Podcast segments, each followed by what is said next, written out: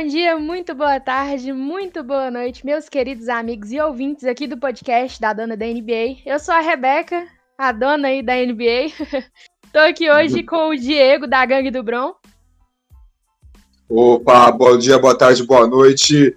Tudo bem, Rebeca? Como é que estão as coisas aí? Bom dia, pessoal. Tudo ótimo. E com mais convidado hoje também, um convidado ilustre que já fez uma participação aqui no podcast, que é o comentarista da ESPN, Ricardo Bugarelli. Fala, Buga. Olá, Rebeca. Olá, Diego. Promessa é dívida. Eu falei que quando estivéssemos ali na metade da competição, próximo do Jogo das Estrelas, eu estaria de volta. Comentarista da ESPN e da NBA Brasil também, não esqueça. É verdade.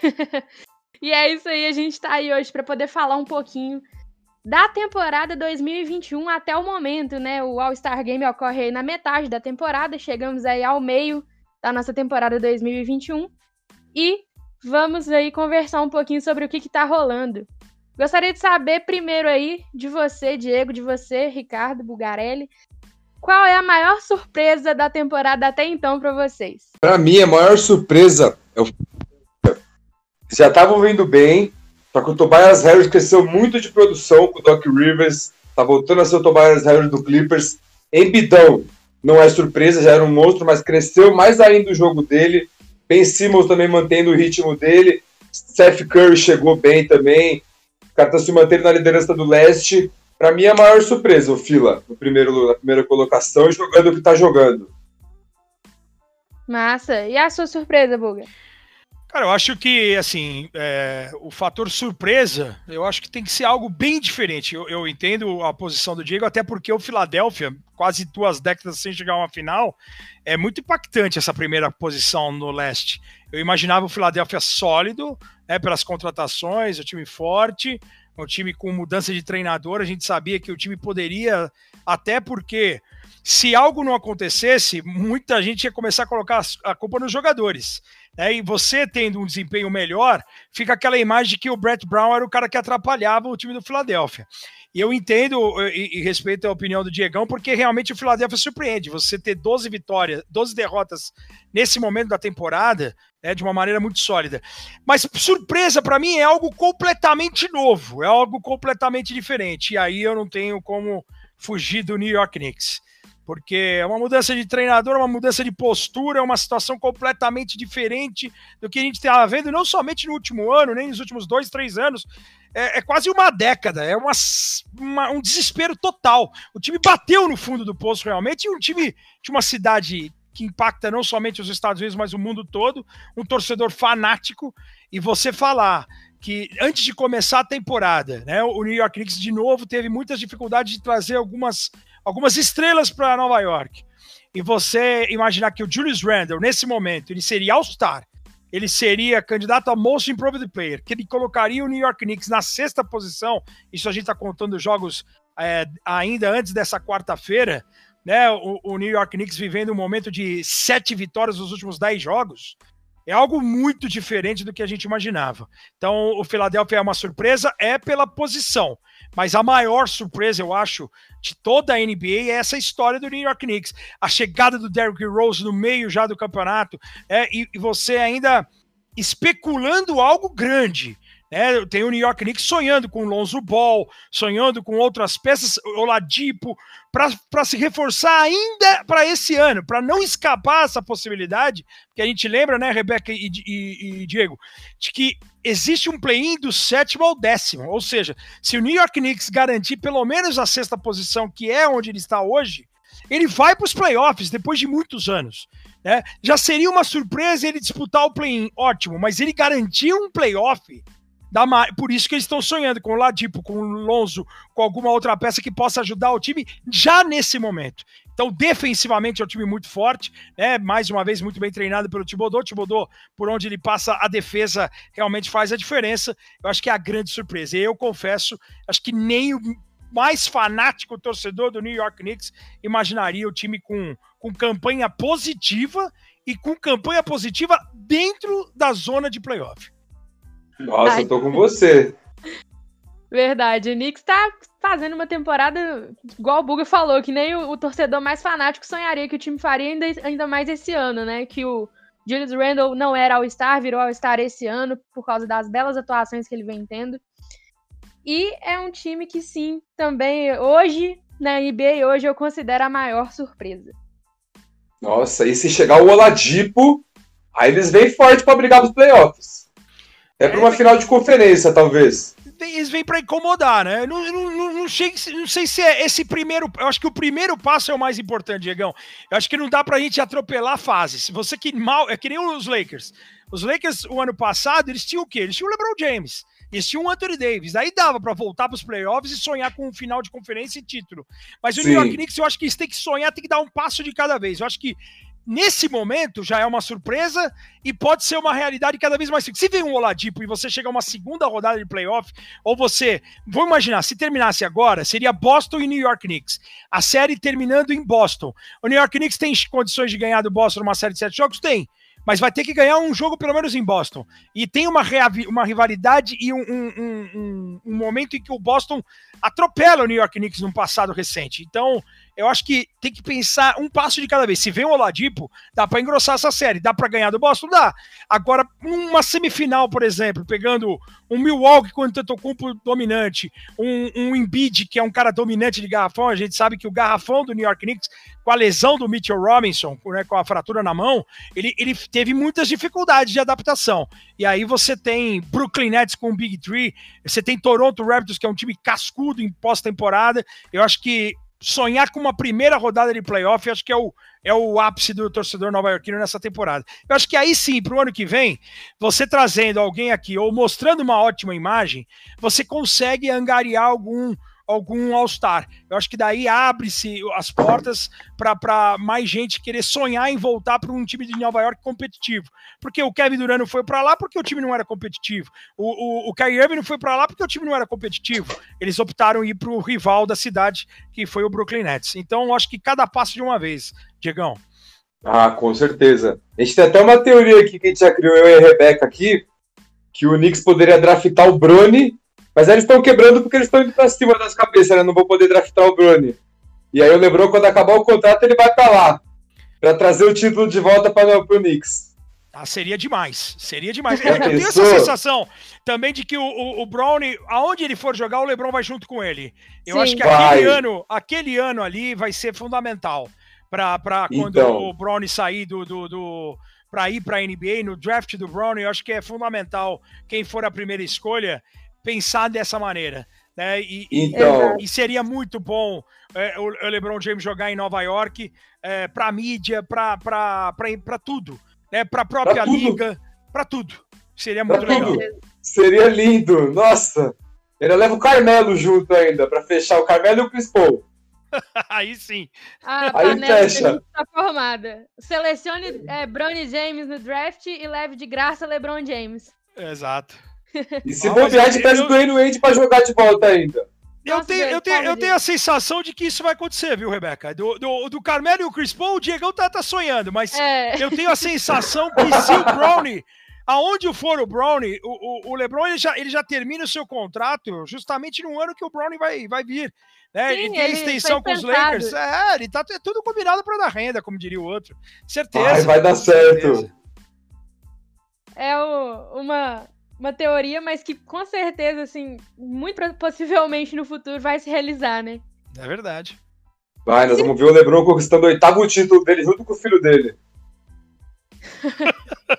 Sem comentários.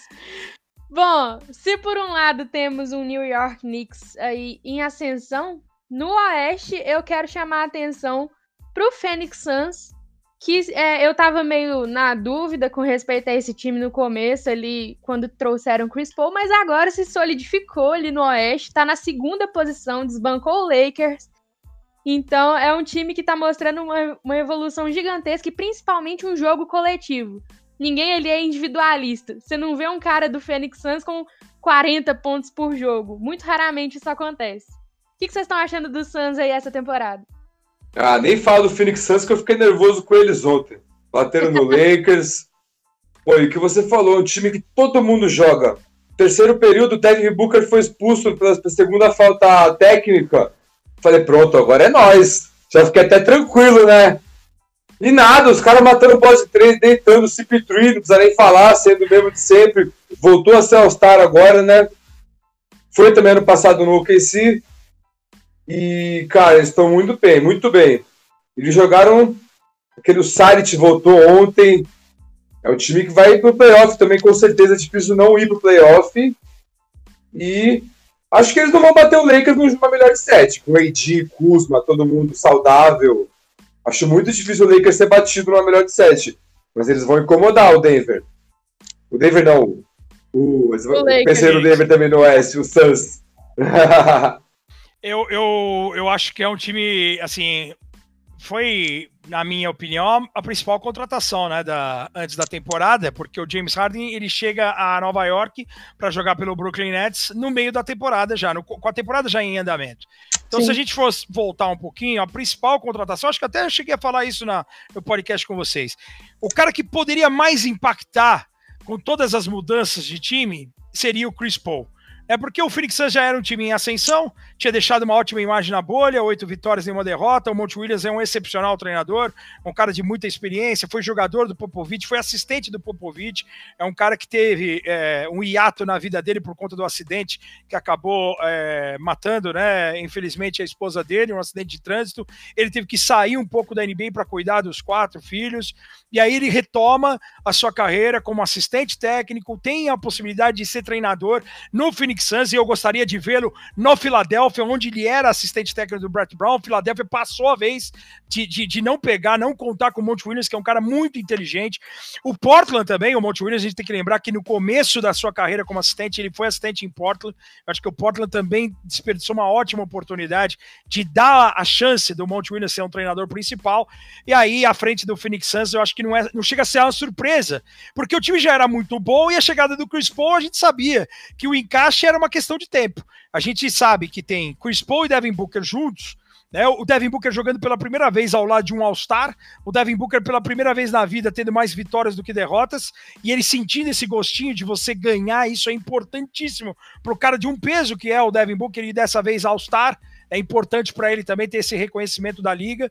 É, então a gente tem nesse, nesse momento, por, por coincidência, eu faço ainda essa semana é, o último jogo do Phoenix antes da deadline, antes da, do All-Star Game, eu faço o jogo contra o, o, o Golden State Warriors, então eu já estava estudando essa tarde para o jogo, eu estou com as coisas meio que na mão aqui das informações do, do Phoenix Suns, mas o que chama atenção, Quarto time em assistências, é esse jogo solidário que, que reina. A Rebeca falou que não tem um, um cara fazendo 40 pontos por noite para você conseguir as vitórias, né? E são é, mais do que o dobro de vitórias em relação às derrotas. A gente tem o time que o quarto time que menos erra, isso é fundamental na NBA hoje. Você rodar a bola e, e cuidar bem da bola e não errar tanto. E, e, por exemplo, no jogo de ontem, o time não errou tanto né, em, em, em, proporcional, em erros, não erros de arremesso, mas erros de, de, até de arremessos. Ontem foi um absurdo, porque ontem tivemos um eles tiveram um aproveitamento altíssimo de 55% dos arremessos de quadra e de de 88% no lance livre e tiveram um aproveitamento na bola de três, como destacou o Diego aí, com o Sarit voltando, sendo cestinha do time. Então, quer dizer, cada noite é um jogador que pode aparecer. Você não é somente dependente do Devin Booker. O Booker hoje é a estrela na pontuação, mas você tem Dede Ayton fazendo seu trabalho dentro do garrafão, você tem Crowder, Bridge, Sarit, Cameron Johnson na bola de três, você tem Chris Paul, o, o point guard armando o time, colocando as peças no lugar certo. E eu acho que assim, é o, é o nono time que tem o melhor aproveitamento de três e é o décimo quarto que mais chuta. Não é aquele time que só depende da bola de três. Sabe mesclar bem o momento de, de jogar coletivamente. E eu acho que esses são alguns dos destaques aí desse, desse Phoenix Suns. Para encerrar ainda em relação ao Phoenix, top 10 em eficiência ofensiva e defensiva. Essa, essa essa média, esse equilíbrio é fundamental para um time ter sucesso na NBA.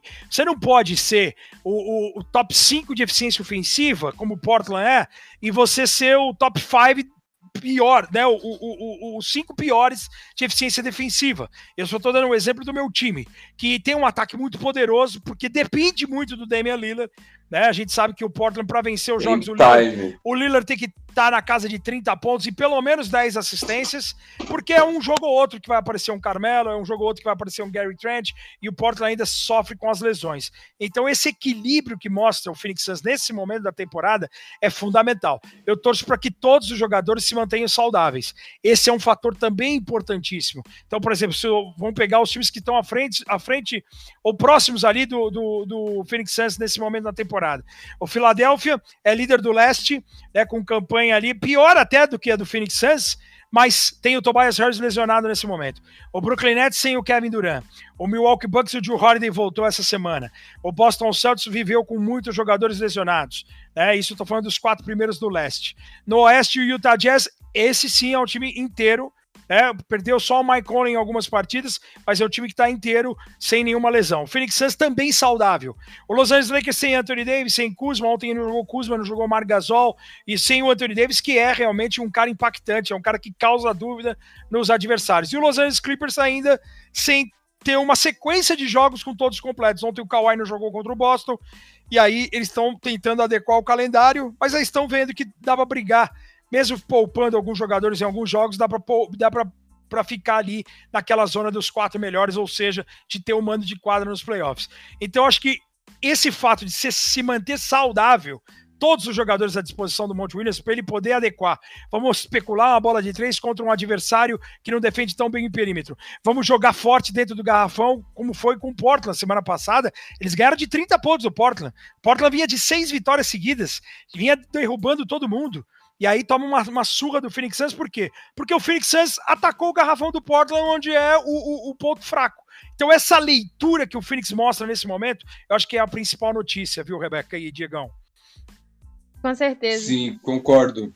É, uma temporada. Você falou do Edi aí, saudades do Edi, viu? Ah, sem dúvida. Faz Eu falta, liguei né? pra ele ontem. Falei, "Ô, quando você volta, mano? É difícil ser você. É uma temporada aí, sem dúvida, cheia de times, não digo surpresas, mas com algumas diferenças aí do que a gente tá acostumado, né? A gente tem um Charlotte e um Chicago brigando aí por play-in. A gente tem um San Antonio Spurs sem nenhum All-Star na quinta posição do Oeste. E um Utah Jazz aí na primeira colocação do Oeste, doutrinando aí a conferência.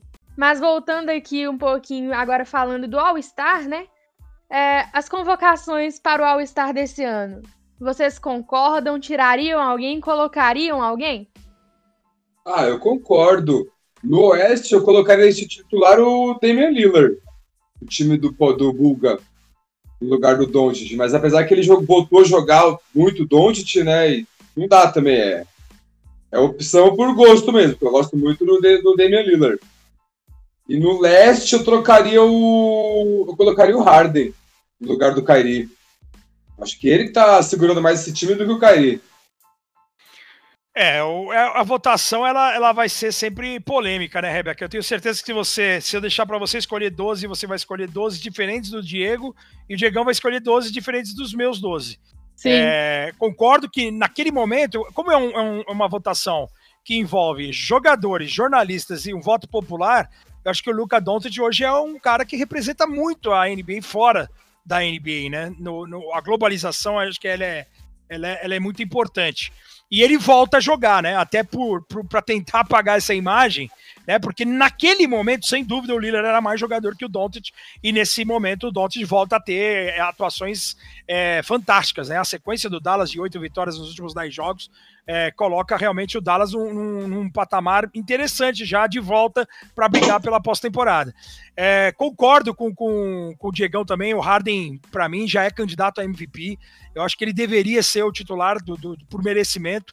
E fica aquela dúvida, assim, eu sinto é, é, falta de algumas, alguns jogadores, mas fica sempre aquela, aquela, pô, mas você vai tirar quem? Porque o, o colocar é fácil. O tirar que é o difícil. Então eu fiz até um exercício desse Sim. no domingo, que eu fiz um jogo no YouTube da NBA Brasil é, com, e da Budweiser com Atlanta e, e Miami, e muita gente perguntando, pô, o Young tá fora, o Jimmy Butler tá fora, Bambam Adebayo tá fora. Então, por exemplo, o Young e o Jimmy Butler. O o Butler tinha ficado fora de 11 jogos, né?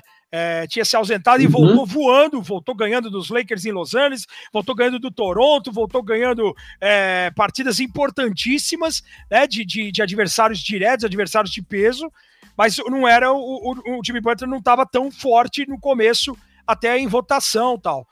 Mas assim, você vai tirar o, o Trey Young, você tem que, você tem que imaginar quem que tá no lugar dele na seleção. Então você tá o Ben Simmons, que é um armador de quase 2 metros e 10 do time que é líder do campeonato na Conferência Leste. Então o Young, ele, o Young, exato, o Young tá, tá duelando com esse cara. O Young tá duelando com o James Harden, né? Que veio do que foi pro banco.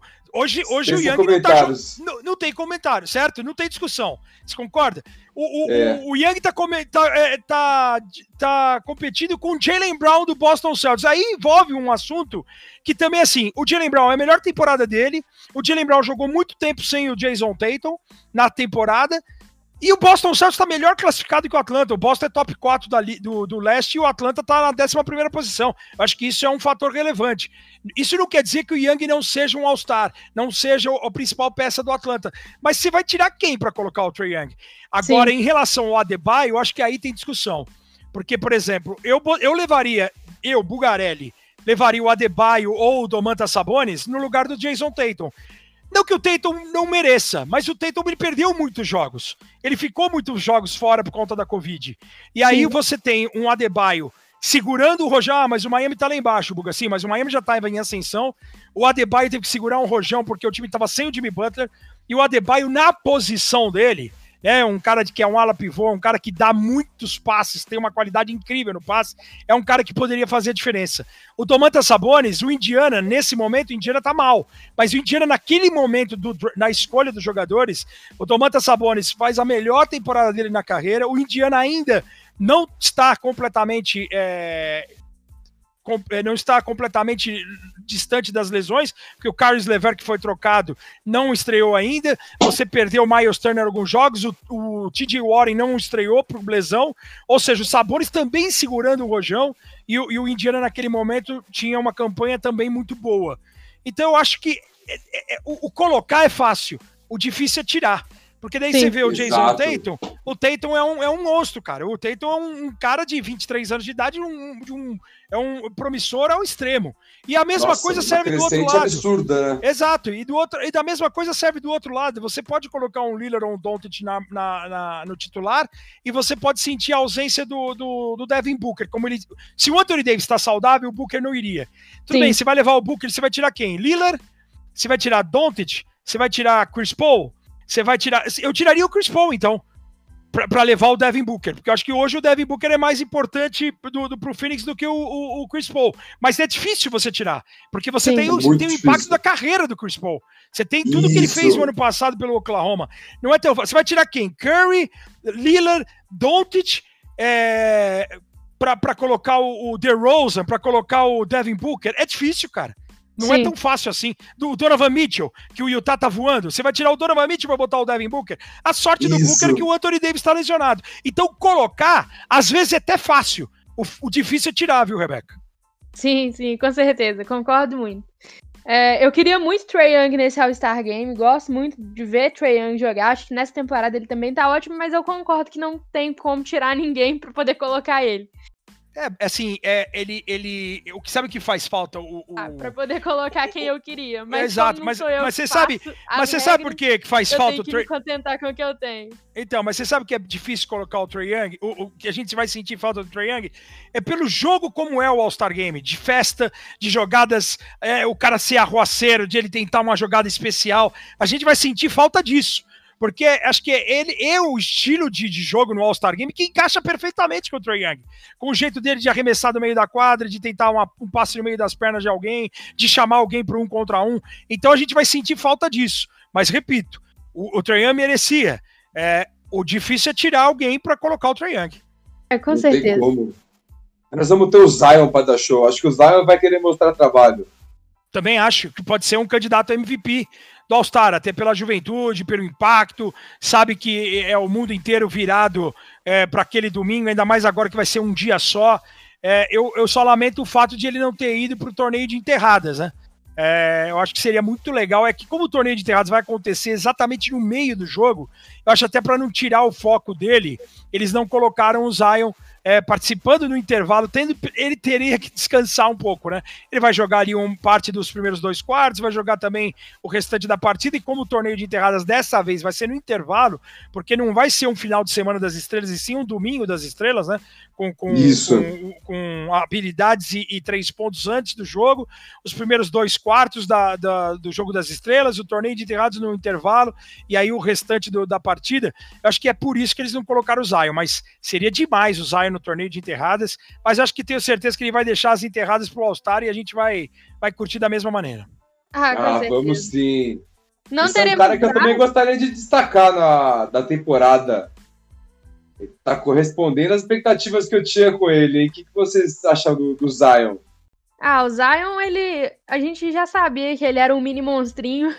Não vimos muito dele no início de, no início de carreira dele, né? No primeiro ano, porque por causa da lesão. Porém, nessa temporada ele tá fazendo uma espécie de Big Tree ali com, com o Brandon Ingram, o Lonzo Ball barra Steven Adams. O mais Isso. impactante ali, para mim, é o Lonzo Ball, mas não julgo quem coloca Steven Adams no lugar dele. Porém, e o Bledsoe o... também, que tá bem. Exato, o time do Pelicans é, tá muito, assim, apesar da posição, os três jogam muito bem. O Pelicans costuma entregar muito no final do jogo. Mas os três então... estão ali formando um, trio bem legal. O Zion tá mostrando uma explosão, uma dominância no garrafão. Nossa! E isso conta demais, né? Para um cara que é segundanista, tá fazendo isso e All-Star já é maravilhoso. E muita técnica.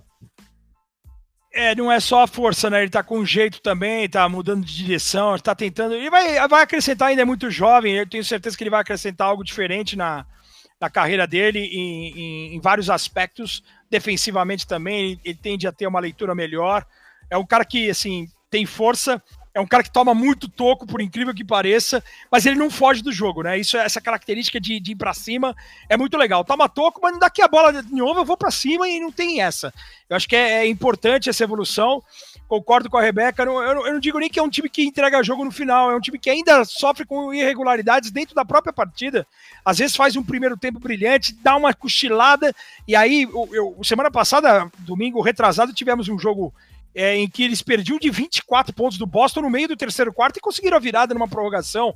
É, então, assim, todo jogo tem emoção do, do Pelicans. Eu acho que essa emoção, às vezes, é desnecessária.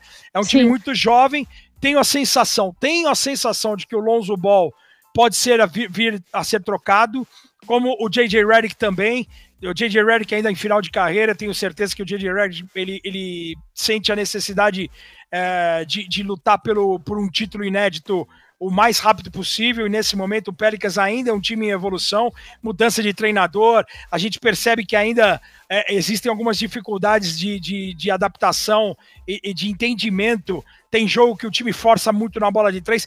Eles, eles conseguiram uma vitória. Eu fiz um jogo contra o Milwaukee Bucks em que eles destruíram o Milwaukee, o jogo em casa, com um aproveitamento maravilhoso na bola de três. Aí no jogo contra o Utah Jazz. Recentemente eles venceram o Utah Jazz chutando apenas 11, 12 bolas de três e o Utah Jazz chutando 40 bolas. Essa leitura, esse entendimento, essa, essa, esse, essa regularidade que a gente destacou tanto no Phoenix Suns, esse equilíbrio que hoje a gente não vê o Pelicans. O Pelicans é o quinto ataque, é o quarto em rebotes, né? É o, é o quarto principal é, é, é, aproveitamento de arremesso de quadra na temporada, mas é o terceiro pior em lance livre. É aquilo que eu estava falando, é o sexto é a sexta eficiência ofensiva da NBA e a segunda pior defensiva. E a Sim. gente sabe que chega uma hora que não adianta você ter um ataque maravilhoso se você não defender, principalmente em pós-temporada nos playoffs. Então é um time que trabalha muito forte no garrafão, porque tem o Zion, você tem os rebotes ofensivos do Adams, é um time que pode ter um volume na bola de três, porque tem gente pegando rebote para você. Então ainda precisa achar um equilíbrio e a bola de três ainda não é confiável. A gente tem o Lonzo Ball em algumas noites acertando cinco bolas de três em 10, 11 tentativas, e tem dia que ele e o Bledsoe acertam uma em oito. Esse Sim. equilíbrio que precisa ter. O, o, o é o 24 aproveitamento, então é o sétimo pior aproveitamento da liga. Na, é, é, é, o sétimo time que menos chuta de três pontos na liga. São 32 arremessos de três por partida. E a gente tem o, o aproveitamento do, do do Pelicans, o 16, o 16 ou seja, está bem na metade, é 36,5% na bola de três. Poderia ser um pouquinho mais, precisa achar esse equilíbrio. É, por exemplo, o Lakers começou muito forte essa temporada porque quantidade não era sinônimo de qualidade. É, você chutava pouco e tinha muita qualidade. Hoje, o Los Angeles Lakers acabou caindo porque o aproveitamento da bola de três caiu e o time continua não chutando muito. Então, a gente vê onde está o Brooklyn Nets nesse momento. O Brooklyn Nets está lá em cima, porque o Brooklyn Nets consegue aliar.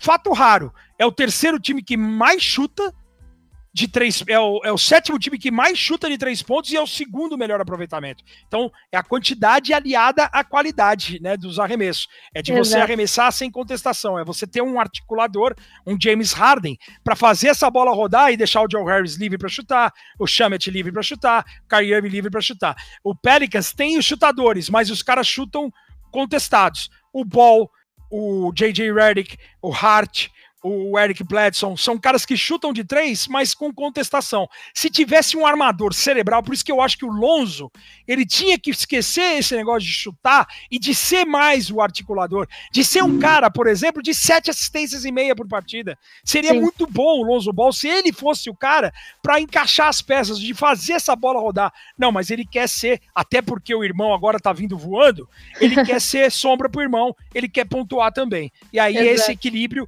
que ele não tem a bola do irmão, infelizmente. Aí o Diegão vai ficar bravo, porque o Diegão sabe que o Lonzo passou pelos Lakers, deve ter um carinho pelos Lakers, pelo Lonzo, mas o, o, o, o Lamelo é muito mais bola que ele, não dá pra comparar. Não, eu concordo com você. O Lonzo, aquele arremesso torto dele. Pô, eu arremesso melhor que ele, é nada. Pessoa. eu tava lá na NBA, não dá pra comparar com os caras, não. Mas enfim, teremos o All-Star Game aí então no dia 7, domingo agora às 22 horas. Antes do All-Star Game, nós teremos a, a competição de três pontos, que tá simplesmente insana, com Stephen Curry, Donovan Mitchell, Zach Lavine, Devin Booker, a dupla do Celtics, o... quem mais que me falha a memória? Eu acho que eu falei todo mundo, eu acho. Jay, é, o Jalen Brown e o Tatum, Faltou o Damian Lillard, né? Pra ficar da hora mesmo. Faltou, faltou, é verdade, faltou. viu, cara? Faltou. O Zach Lavine tá, né? Tá. Tá. É, faltou o Lillard sim, cara. Faltou o Damian Lillard sim, mas acho Ele... que o Lillard tá se poupando pra ser o MVP do All-Star, hein? Vou Olha torcer pro Lilão. Vou torcer pro Lilão. ah, é? Gosto muito dele também, viu, cara? Boxeador, da, da nosso, nosso parceiro ele. É, certeza. Gosta, é, gosta das mesmas coisas. Rapper, é, é, então. Ah, eu torço para que ele seja campeão um dia. Se não for no Portland, que seja ao lado do papai Lebron, hein? Olha só. Será? Polêmicas. Mas olha, não tem. Ah, deixa eu. Posso fazer uma pergunta pro Buga? Pode. Ó, oh, Buga, o parceiro nosso, Luiz Emílio, que grava com a gente vários episódios. Se você ouvir depois, você vai gostar dele, que ele é muito gente boa, é seu fã também. Uhum, legal. Nós fizemos um top 15 da NBA, all time, cada um deu o seu top 15. Hum. E aí teve uma polêmica. O... Fale. A Rebeca colocou o Jordan em primeiro, o LeBron em segundo. Beleza, eu coloquei o LeBron em primeiro, o Jordan em segundo. Só que o Luiz Emílio colocou o LeBron em sexto. O que você acha sobre isso, Bugarelli? Mas quais são os caras na frente dele? Magic Johnson, Larry Bird, ele colocou Bill Russell, Michael Jordan. Carinha do Jabba. Qual que é a idade Foi. dele? Ele tem 43. Ah, ele não pode, ele não pode colocar esses caras que ele não viu jogar. Ele não viu o Karim do Jabá e o Bill Russell jogar. Só por isso aí, eu respeito a opinião dele, óbvio. Eu tenho que respeitar a opinião de todos. Mas eu, não, eu, eu, por exemplo, eu não falo dos caras que eu não vi jogar. Ah, não adianta. Você, ah, você viu em internet, você viu em vídeo. Eu tenho 49, eu tenho quase 50 anos. Eu tenho mais idade do que o. Qual que é o nome dele? Anderson. Luiz Emílio. Luiz Emílio. Abraço pro Luiz Emílio, ele deve estar tá ouvindo com a gente. Mas eu, eu, tá, eu com certeza. Eu, eu, não consigo, eu não consigo votar em alguém que eu não vi jogar. Ou por conquistas ou por números. Eu tenho certeza absoluta que o Oscar Robertson deve ter sido um armador, até pelo, pela quantidade de triple doubles que ele fazia na época, até por ser o armador que, que, que ajudou a consagrar o Karim Abdul-Jabbar no Milwaukee. Mas, cara, não, eu não posso falar do Oscar Robertson. Eu tenho certeza que ele era do mesmo nível do Magic Johnson, que ele é do mesmo nível de todos os outros armadores que a gente viu jogar. Mas eu não vi uma imagem do Oscar Robertson, eu não vi o cara ao vivo. É, é ao vivo que eu digo, eu não tô falando nem em loco. Eu não vi o jogo na televisão em que o Oscar Robertson jogou. Você vê na, na, na internet é uma coisa, às vezes você vê um compilado, você vê uma coisa editada. É difícil. É, eu tenho a sensação, assim, estatisticamente, ele foi genial. Estatisticamente, o Bill Russell é o maior vencedor da história, mas ele jogou num time muito competitivo. Títulos. Ele jogou num time muito competitivo. O Karim Abdul-Jabbar com 2 metros e 18, na época que ele jogou, ele foi muito dominante. A gente já citou técnico. isso na, na, a gente já citou isso em, outra, em, em outros papos aqui, em que o, o, Michael Jordan é o primeiro cara abaixo de dois metros a dominar a liga. A liga sempre foi dominada por pivôs, né? Por Will Chamberlain, por Karim Abdul-Jabbar, por Bill Russell, por George Michael, sempre por caras grandes. Então, o próprio Oscar Robertson, que foi um monstro, se ele não tivesse o Karim Abdul-Jabbar do lado dele, na época o Leo Alcindor lá em Milwaukee, era capaz do, do Oscar Robertson não ter um título de campeão. Isso não quer dizer que ele, não, que ele é menos ou mais do que alguém. Assim, dos que eu vi jogar, eu, eu, eu entendo quem coloque o Magic Johnson e o Larry Bird à frente do LeBron James, até porque a carreira do LeBron não acabou. Então, eu, eu, eu respeito e entendo e, e acho normal o cara colocar esses três, porque os três já têm a, a carreira consolidada. Uh, mas eu acho que o LeBron ele consegue ser um pouco do, do Larry Bird, ele consegue ser um pouco do Magic Johnson, ele consegue ser um pouco do Jordan, ele consegue ser uma mistura dos três. Por isso que eu acho que ele é melhor do que o Magic Johnson e do que o Larry Bird. E a carreira do cara encerrando, a gente vai poder é, finalizar se ele foi melhor ou maior. Acho que maior ele nunca vai ser que o Michael Jordan. Melhor tem que esperar a carreira do cara acabar. Eu, por exemplo, acho que o Tim Duncan, para mim, é um dos cinco maiores jogadores que eu vi jogar. Por quê? A carreira dele já terminou, o impacto que ele teve em San Antonio. Então, assim, é, é, você fala, Buga, ele foi mais jogador que o Magic Johnson com o Larry Bird? Não sei. Mas eu, ele, ele, ele, por exemplo, na posição dele, para mim, ele foi o maior que eu vi jogar. Na posição Nossa, 4 um ali, para mim, é o ala pivô. O maior que eu vi jogar foi o Tim Duncan. Tinha sido o Cal Malone, só que apareceu o Tim Duncan e o Tim Duncan tem uma vantagem em relação ao Malone. O Tim Duncan foi campeão. Foi pentacampeão da NBA. Exatamente. E o Cal Malone foi, foi um dos grandes cestinhas. Final MVP, né? É, então, e, e, e, exato. E, e o Cal Malone foi MVP de temporada regular, levava o Utah a melhor campanha da liga, mas se esbarrou no tal Michael Jordan, não tem jeito. E aí foi, foi. E é o segundo maior cestinha da história. O Cal Malone hoje é o segundo maior cestinha da história. Ele tá atrás apenas do Karim O que pesa contra o Malone é o número de títulos. O cara não venceu nada. Infelizmente, viveu numa era Vai ficar para trás também. Exato, vai ficar, para trás também. É, exatamente, exatamente. Vai ficar para trás em breve com, com o LeBron. Vai, vai para terceiro com o LeBron. Logo, logo já é. passa o, o Cal Malone pois também é. nessa lista. Os dois ele vai passar. O Diego sonha demais, gente, mas enfim. Mas ele vai, pô, isso aí tá acontecendo, é realidade. É, ele saudável e, e, e, pela longevidade dele, eu, eu tendo a concordar com o Diegão, o, o Rebeca. O nível de cobrança, de excelência que o LeBron James está jogando com 36 anos de idade, até porque, é obviamente, que ele não vai continuar jogando nesse nível daqui quatro anos, mas se ele jogar mais quatro anos, eu tenho que fazer uma conta aí. Se ele jogar, se ele fizer 18 pontos por partida e jogar todas as partidas, Hoje, por exemplo, ele não joga contra o Sacramento. São 20 pontos a menos, 20, 25 pontos a menos que ele não vai ter nessa conta final dessa temporada. Mas eu tendo a, a eu tendo a, a, a, concordar com, com o Diegão que a chance de ele ser o maior cestinha da história, eu acho que ele só vai desistir quando ele for o maior cestinha da história. Ah, não? com certeza. Não duvido vai, também, não, mas. Ele vai mais uns oito aninhos, viu? Será? Vai ele, vai, ele vai querer jogar mais do que o Carinho. O Carinho jogou até 42. É, sei, eu sei disso. Então, vamos, ver, vamos aguardar. Diego, eu acho que ele vai mudar o estilo dele. Eu acho que ele vai ser um ala pivô, mais paradão e vai distribuir bola. Sim, pode ser. Eu concordo com você. Tem essa sensação. Sim.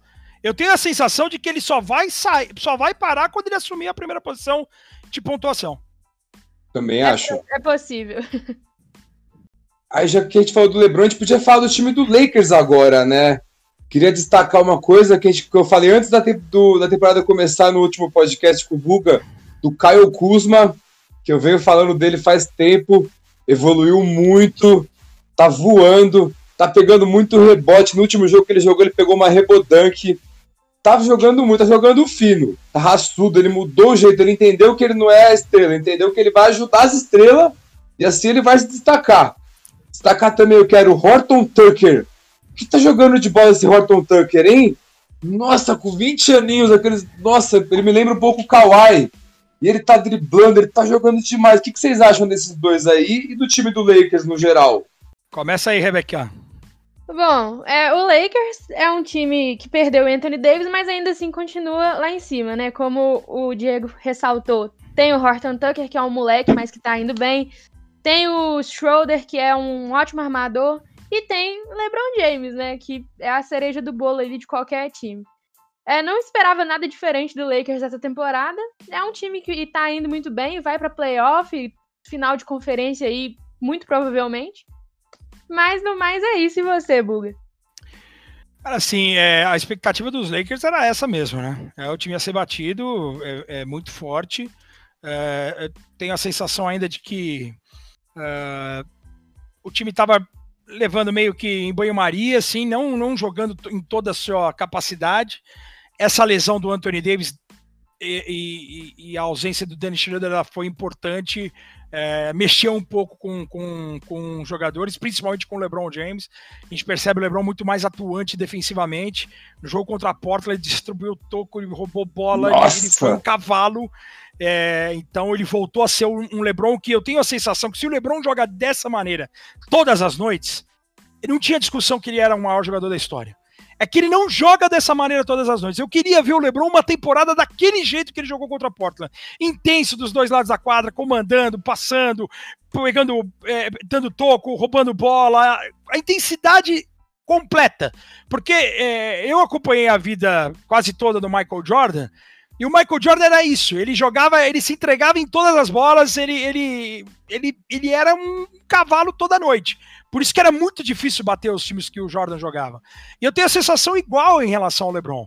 Então, no jogo contra o Portland, por mais que o, o Portland abriu 11 pontos no primeiro quarto, eu fiz esse jogo na ESPN, mas era questão de tempo do, do, do, do Los Angeles Lakers é, saber jogar contra o Portland, que tem um garrafão deficiente, era acertar a marcação no Damian Lillard, é que o Lillard começou o jogo voando mais uma vez, e aí Normal. teve, teve uma, um, um decréscimo após o intervalo, justamente uma marcação dupla, tomando porrada. Então é caro esse serviço sujo de defender a, algumas estrelas do Schroeder marca decentemente, não é um excepcional defensor. O, Toro, o Tucker. Tucker. O cara é um cara de 1,94m de 2,10 por noite mesmo. E acho que o Kuzma, Diego, ele entendeu isso, cara.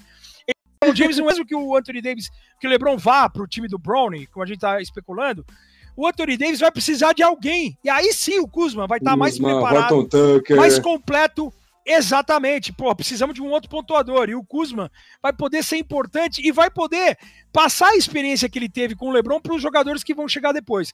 Então, o fato de você é, mostrar serviço como o Kuzma está mostrando é fundamental para você conquistar o torcedor, para você conquistar os jogadores, para você conquistar ali os companheiros de quadra e para você realmente ser respeitado. Até porque a gente sabe que é um, é, é, é um mercado é, business, né? É, é, é, é uma coisa que amanhã aparece uma proposta ótima para trazer o Bradley Bill, por exemplo. Eu não vejo isso, mas vamos imaginar o Bradley Bill, cestinha da liga, pô, o Washington quer rifar o cara, Kuzma, obrigado. Pô, você se doou tal, mas ó, caixão, irmão. Nós vamos trazer o Bradley Bill. E assim é a vida. Funciona dessa maneira. É, você, então, ele, ele evoluindo, ele, Kuzma evoluindo, é bom para ele, não é só bom para Los Angeles Lakers. Vai dar um, um, um aprendizado para ele seguir a sua carreira, qualquer que seja o time pela frente. Então é fundamental. Não, não descartaria o Los Angeles Lakers, longe disso. Tenho certeza que eles ainda vão se reforçar com alguém grande no garrafão para ajudar o Margasol. O Margasol não é o mesmo das outras temporadas. Damian Jones. Sabe, tem o Damian Jones agora, mas de 10 dias eu não, não sei se o Damian Jones é esse cara impactante. Eu acho que é capaz de, num buyout, sobrar um André Drummond ou de buscar algum outro jogador grande para tentar ajudar ali a, a, um rebote ofensivo, a um bloqueio, a, a fazer esse serviço sujo, entre aspas, para LeBron e Anthony Davis dominarem, principalmente após temporada. Nossa, se vier o André Drummond pro Lakers, aí complicou, hein? Dá barulho, com certeza. Deixa eu falar uma coisa que eu tenho que falar pra Rebeca também, que no, no, outro podcast que a gente gravou, eu falei que o Curry não sabia se ele ia conseguir levar ser o Clay Thompson, E ele calou minha boca, o brinquedo, hein? Ah, cara, eu já, já sabia que, que, o Curry ia fazer uma temporada espetacular. O cara é líder então, em pontos na temporada, o cara é líder em três pontos, vai pro Dunk Contest, All-Star.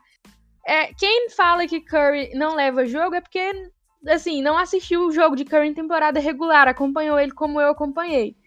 O Curry, ele sente sim a falta de um cara para ajudar ele na pontuação durante o jogo. Ele sente ele. Claro, todo time precisa de pelo menos ele dois pontuadores, a menos que seja um time coletivo, como é o Phoenix Suns, por exemplo. É, mas o, o, no sistema atual de jogo do Golden State Warriors, o, o Stephen Curry precisaria sim de um Clay Thompson, de um cara que ajudasse. Até o Kelly Oubre poderia contribuir mais, o Andrew Wiggins, então, que foi contratado para isso, né? Mas... Eric Pascal tá voando. Exato, vem aí como um, um, cara, um bancário de luxo, vamos falar assim, né? Tá fazendo seu papel direitinho. Mas, é, pelo que, tava, que a gente viu do começo de temporada do Golden State Warriors, pela posição atual, pela posição em jogo deles, eu acho que, assim, não tem como eu não estar satisfeita no momento. Não, eu, eu, eu tinha certeza que ele ia vir para uma temporada para brigar para MVP. É, sem dúvida nenhuma, é um cara que faz a diferença, saudável. É, ele contagia não no mesmo, no mesmo padrão LeBron James, mas ele contagia pela, pela, pela, pela confiança que ele tem no próprio jogo. Eu acho que isso é fundamental. A confiança é praticamente um, um, um adjetivo que, que envolve muito, ela reflete, reflete muito no basquete. E, e, e, assim, é uma questão de, de, tempo também, seria uma questão de tempo. O Kelly Oubre Jr. é, é que assim, não, você não pode olhar o Kelly Oubre Jr. achando que ele é um novo Clay Thompson. Longe disso. Essa é a dificuldade né, de, de quem vê hoje o Golden State Warriors. O, o, time precisa de um outro pontuador, mas não que seja o cara como o Clay Thompson. Então, o, o Kelly Oubre Jr., ele vem numa situação que, com uma. Porque ele vem para ser o terceiro. A, a, a ideia inicial era o Kelly Oubre Jr. para ser jogador do Golden State Warriors, para jogar ao lado do Curry e do Thompson. Ele seria uma terceira arma. O Kelly Oubre Jr., a temporada passada foi a melhor dele na carreira no Phoenix. Ele estava muito bem até ter a lesão e ele nem jogou a bolha. Mas é, é uma questão de tempo de ele começar a se ajustar, de ele ter confiança, de ele ver justamente o entorno dele. Porque o, o entorno do Golden State Warriors é um entorno que funciona muito bem. A gente já destacou o Golden State Warriors de como foi criado o Golden State Warriors de, de fora para dentro, né, desde os drafts. Foi só o Kevin Durant em uma, em uma duas temporadas que foi para lá em, em, em, em, contrato de free agency. O restante é tudo a base de, de, de, de draft. E aí você tem hoje a quarta melhor eficiência defensiva da liga. Você tem o Draymond Green que segue como o coração do time, é um cara que joga muito pro time. Você tem o James Wiseman que pode evoluir ainda mais. E por como eu vou fazer o jogo do Golden State, também estou com a, com a informação aqui na mão. O Kelly Oubre de dezembro e janeiro é um cara de 12 pontos de média por partida, de 23% na bola de 3 e 5 rebotes. O Kelly Oubre de fevereiro é um cara de 20 pontos, de 6 rebotes e de 43% na bola de 3. Ele quase dobra o aproveitamento na bola de 3. Então Sim. é uma questão de tempo de ele se adequar ao sistema. Né? Então eu tenho certeza que o, o, Curry vai querer pelo menos colocar o Golden State em pós-temporada. Tenho certeza que o Golden State vai estar em pós-temporada. Sou muito confiante nessa evolução do James Wiseman. Para mim, é um dos grandes nomes do último draft. Era o cara perfeito para ser escolhido para jogar ao lado, é, jogar pelo Golden State, justamente por essa posição carente, que é a posição 5, e de não precisar ser um cara chutador, mas sim de um cara é, que forte, grande, ágil importante nos rebotes, importante nos tocos, em defender o garrafão, que sempre foi a grande deficiência do Golden State Warriors, e de um cara em que o Draymond Green vai entrar na mente dele de falar, meu, o posicionamento seu é aqui, aqui, ali, e ponte aérea, e vai alimentar o cara da maneira certa, e ele vai ser ainda mais importante. Nós estamos falando de moleque, acabou de ser Sim. draftado, dá duas, três temporadas... Anos. Vai dar duas, três temporadas para ele, Diegão. Você vai ver onde vai parar o Wiseman e o Kelly o Clay Thompson Tomara que volte saudável.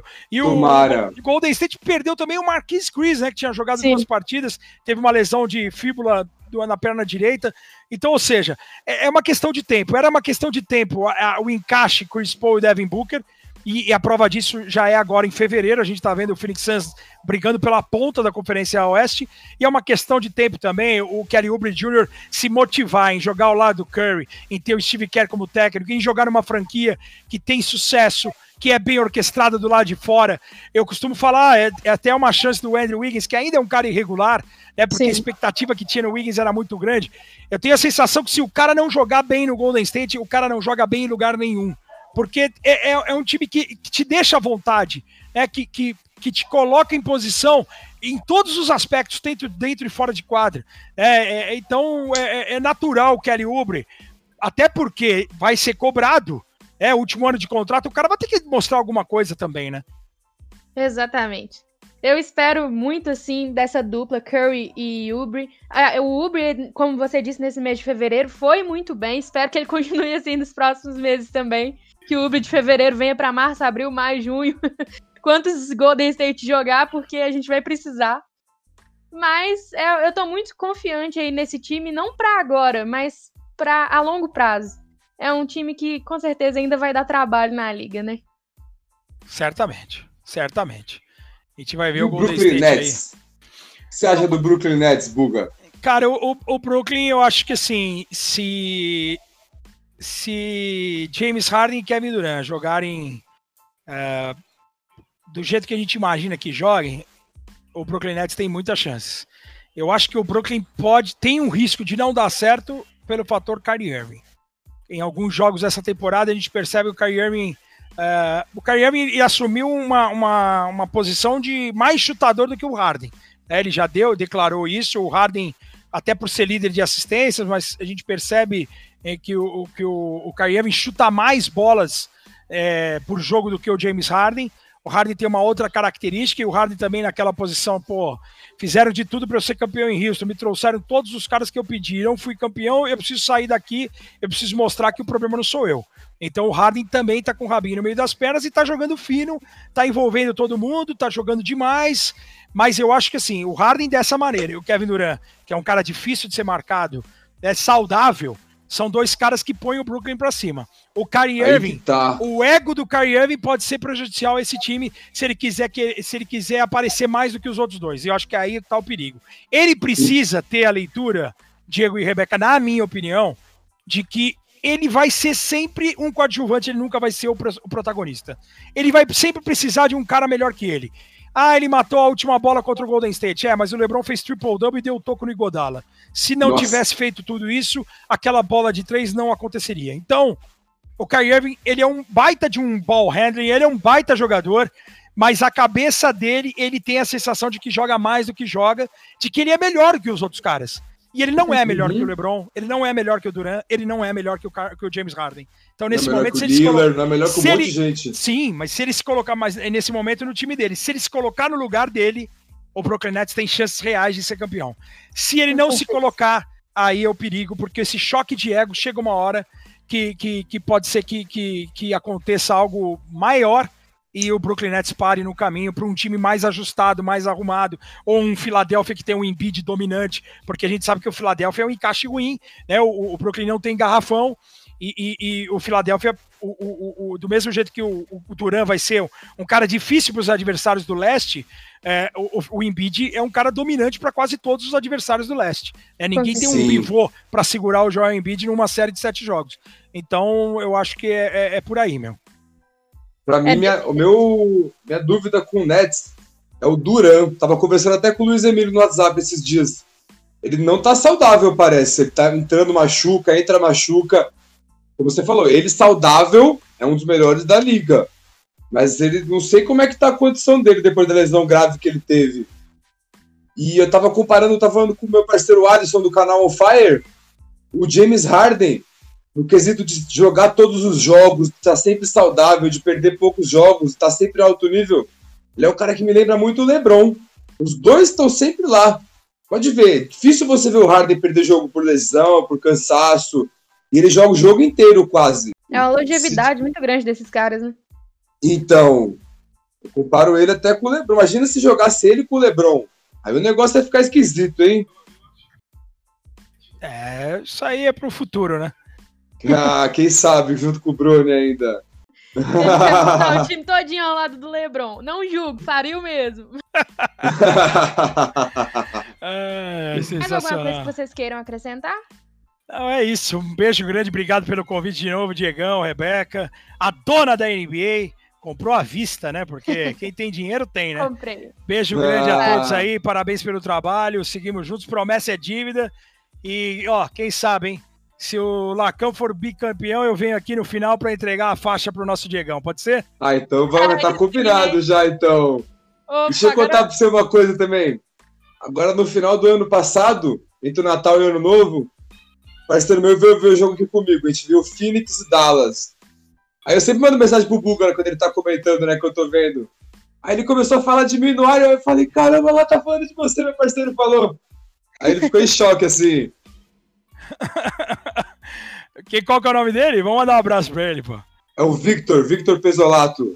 Victor Pesolato, vou mandar um abraço pra ele. Vitão, tá aqui um abraço aqui no podcast. E aí o, o, o Diegão me lembra aqui de um jogo pra, pra que time que ele torce? Ah, ele torce pro Lebron também. Meu parceiro, tudo Lebron. LeBron Basketball Club. Ah, onde o Lebron Beijão, tiver, a beijão a todos que eu preciso tomar uma ducha e partir pro jantar aqui, senão a patroa aqui me corta as pernas. Claro, Vai lá, claro. vai lá, Buga. Beijo grande pra vocês aí, valeu. Valeu. Opa, boa noite, Vitor. Obrigado pela participação. Até a próxima. Que é isso, tamo junto. Então é isso aí, gente. Nosso podcast chega ao fim. Mais um podcast com Bulgarelli. É, muito obrigada a todo mundo que ouviu até aqui. Se vocês gostaram, compartilhem com quem vocês acham que também vai gostar. Ó, pessoal que tá ouvindo aí até o final. Quem não tá sabendo, eu perdi minha página no Insta, Gangue do Bron. Agora vai ser tudo na minha página pessoal. Lá a Rebeca vai marcar depois lá no, no post do podcast. Aí me sigam lá no podcast pessoal, que eu vou dar meus palpites lá, minhas opiniões. E agora tem canal no YouTube também.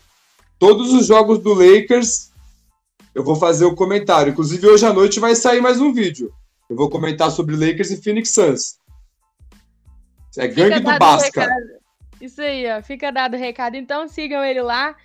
Apoia aí, porque ele perdeu a página. Mas é isso aí, no mais. É isso, galera. Muito obrigada a todo mundo. Um abraço e valeu! Valeu!